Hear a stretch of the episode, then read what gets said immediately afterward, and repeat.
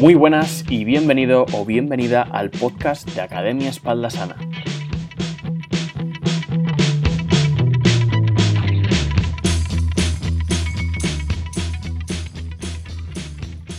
El episodio de hoy va a ser un poco diferente. Estamos viviendo una situación completamente excepcional, encerrados 24 horas al día, 7 días a la semana y llevamos ya ni sé cuánto, 5 o 6 semanas. Obviamente ninguna o ninguno estábamos preparados para algo así.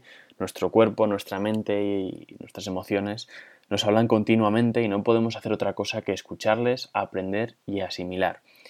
Así que quiero dedicar el capítulo de hoy para reflexionar un poco sobre lo que estamos viviendo y sobre lo que nos podemos encontrar después de esta cuarentena.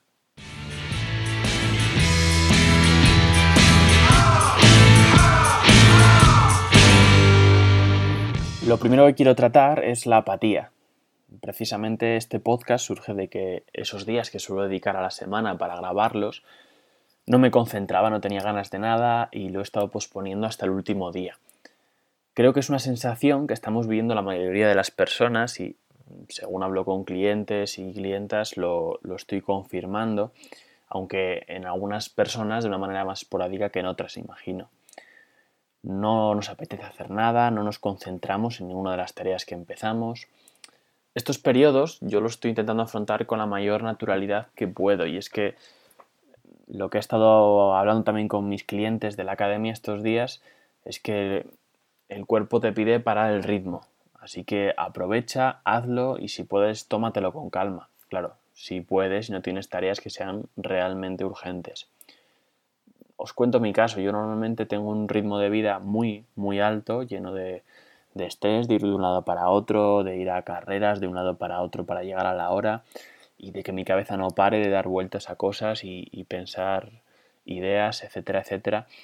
Pues estos días yo creo que, que son una revancha que mi cuerpo se está tomando para, por todo ello, por todo el estrés a lo que se lo someto cada semana. También intento reducir al máximo posible estos días. No voy a decir que, estoy procrastinando de manera continua. Me estoy estableciendo unas rutinas y unas tareas que intento cumplir cada día. Lo planifico la, la noche anterior y de esta manera no me veo vagando por casa sin saber qué hacer, yendo de un lado para otro, que es cuando puede que me entre esa apatía y probablemente opte por la solución menos saludable o menos conveniente en ese momento. Por tanto, me marco objetivos y metas, pero sin agobiarme. Si no me apetece y puedo posponerlo, lo pospongo y aprovecharé al máximo cuando esté concentrado. Respecto a los entrenamientos, intento entrenar mínimo 5 días a la semana, sesiones de una hora, aunque algo de movilidad y ejercicio hago realmente todos los días. Y cuando mi cabeza no quiere entrenar, estoy en esos momentos en los que hablábamos, pues intento adaptar el entrenamiento adaptando la intensidad, el volumen del entrenamiento, el objetivo de la sesión. De esta manera, pues estamos haciendo una especie de pacto, una especie de, trato con, con nuestra cabeza para que aún así nos deje entrenar. Por lo demás, esta cuarentena la estoy aprovechando al máximo para trabajar en proyectos que tenía un poco aparcados, para leer estudiar mucho, seguir formándome y sacando adelante bastantes ideas que, bueno, ya iréis viendo en redes sociales, aquellos que me seguís. Creo que hay que intentar ver este tiempo como una oportunidad, aunque bueno, obviamente hay que ser consciente de la situación grave que vivimos, pero bueno, no deja de ser una oportunidad el estar aquí encerrados que podemos también aprovechar, ¿por qué no? Por otro lado, le he estado dando muchas vueltas a, a qué nos vamos a encontrar cuando podamos salir llegará un día, espero que lo más pronto posible, en el que podamos salir a la calle con ciertas medidas higiénicas, etc. Entonces abriremos las puertas, bajaremos las escaleras, más os vale no coger el ascensor, saldremos del portal y tras los primeros pasos notaremos que algo no va como siempre.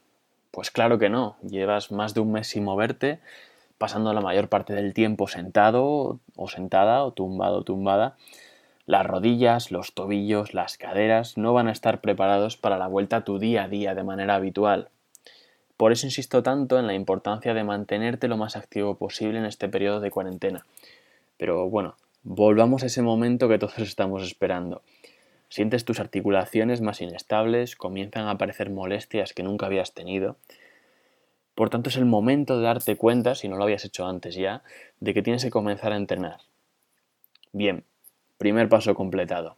Ahora tienes que ser consciente también de que no vale cualquier entrenamiento, no vale cualquier actividad, así que acuda a un profesional del ejercicio que te pueda ayudar y sepa individualizar el entrenamiento y seleccionar qué ejercicio te viene mejor eh, adaptado a tus características y a tus circunstancias.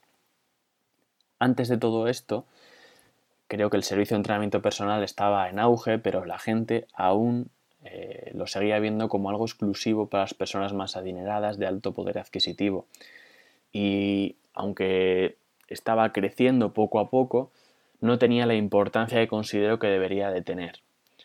Por tanto, una vez que salgamos de aquí, yo creo que es el momento también de que los profesionales demos un paso al frente y continuemos educando a las personas y enseñándoles de que esta es realmente la mejor opción que tienen, que lo necesitan y que nos van a necesitar más que nunca. Así que afrontamos esa responsabilidad y estemos a la altura. Así que para cerrar este episodio, no me quiero enrollar más, quédate con una idea bien clara. El movimiento es calidad de vida. Mantente activo ahora y ten en cuenta que cuando esto pase es necesario que entrenes, que te asesores por buenos profesionales, incluso que contrates servicios, bien sean presenciales u online, para que el ejercicio que hagas realmente te ayude.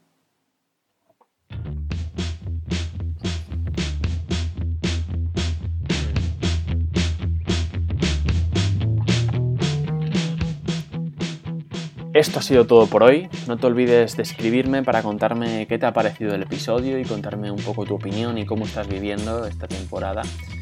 Nos vemos la próxima semana con otro episodio, aunque también puedes encontrarme como siempre en el Instagram arroba Academia Espalda Sana o en mi servicio de asesoría online de la Academia Espalda Sana donde ayudo a personas con lesiones o dolor de espalda a entrenar. Hasta la semana que viene.